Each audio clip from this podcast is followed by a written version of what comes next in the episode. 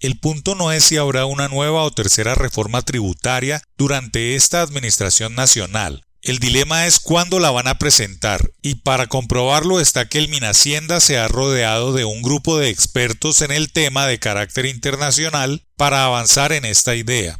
pues de nada le han servido las distintas misiones tributarias que han precedido cada reforma en el país. Puede ser un punto a favor de las empresas colombianas que son las que cargan con el grueso de los impuestos, y para que este grupo de expertos, Rosenblum, Saint Amans, Smears, Arnold y Owens, le metan el hombro a una realidad global que es hacer que las corporaciones basadas en Internet paguen más impuestos. No es una idea colombiana. En todo el mundo se ha abierto espacio a este nuevo tributo, empujado por los países de la Unión Europea cansados de que las grandes de la tecnología paguen menos que los locales y se lleven el grueso de sus ventas.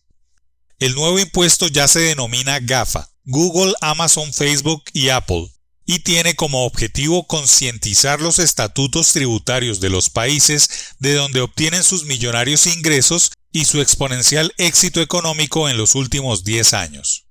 Si pagaran los mismos impuestos que los locales en proporción a sus ventas, seguramente no serían tan exitosos. Francia ya aplica un impuesto de 3% sobre la facturación de los gigantes tecnológicos que tengan ingresos operacionales de 800 millones de dólares. La OCDE a la que pertenece Colombia debe tener una posición unificada al final de este año para que los países del Club de las Buenas Prácticas encuentren una nueva beta de mayor recaudo de uno de los sectores de mayor crecimiento. Una tarea que se viene desarrollando con mucho ímpetu como es la efectividad sobre la tributación de la economía digital, un avance para un país como Colombia que ve cómo el comercio electrónico crece, pero las ventas se alijan en multinacionales que no pagan los mismos impuestos. Esta dicotomía es la que tiene enfrentados a Estados Unidos y China. La CEPAL ya asomó el potencial de recaudo cuando elaboró el ranking Recaudo Potencial del IVA de los Servicios Digitales, Uber, Netflix, Spotify y Apple, en 2018, en el que Colombia con una tasa de IVA de 16% registró ventas por 381 millones de dólares y el recaudo representó 53 millones de dólares.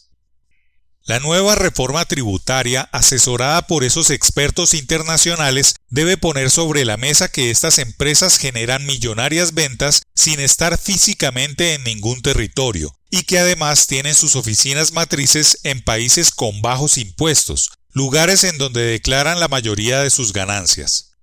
Esa es la fórmula para que sus creadores y mayores accionistas estén siempre en la cabeza de los listados de los hombres más ricos del mundo vender en todos los países, no pagar los mismos impuestos y declarar en países de baja tributación o paraísos contributivos. El ministro de Hacienda, Alberto Carrasquilla, y sus asesores deben trabajar en la hipótesis de que si se aplica 3% de impuestos sobre las ventas a nivel global a las cuatro grandes tecnológicas, tendrían que pagar este año 25 mil millones de dólares, pues prevén ingresos de 840 mil millones de dólares a la luz de los reportes en las bolsas. Colombia es un mercado clave para las GAFA, y no puede pasar desapercibida la tendencia global de hacerlas pagar más tributos en países donde derivan sus ventas.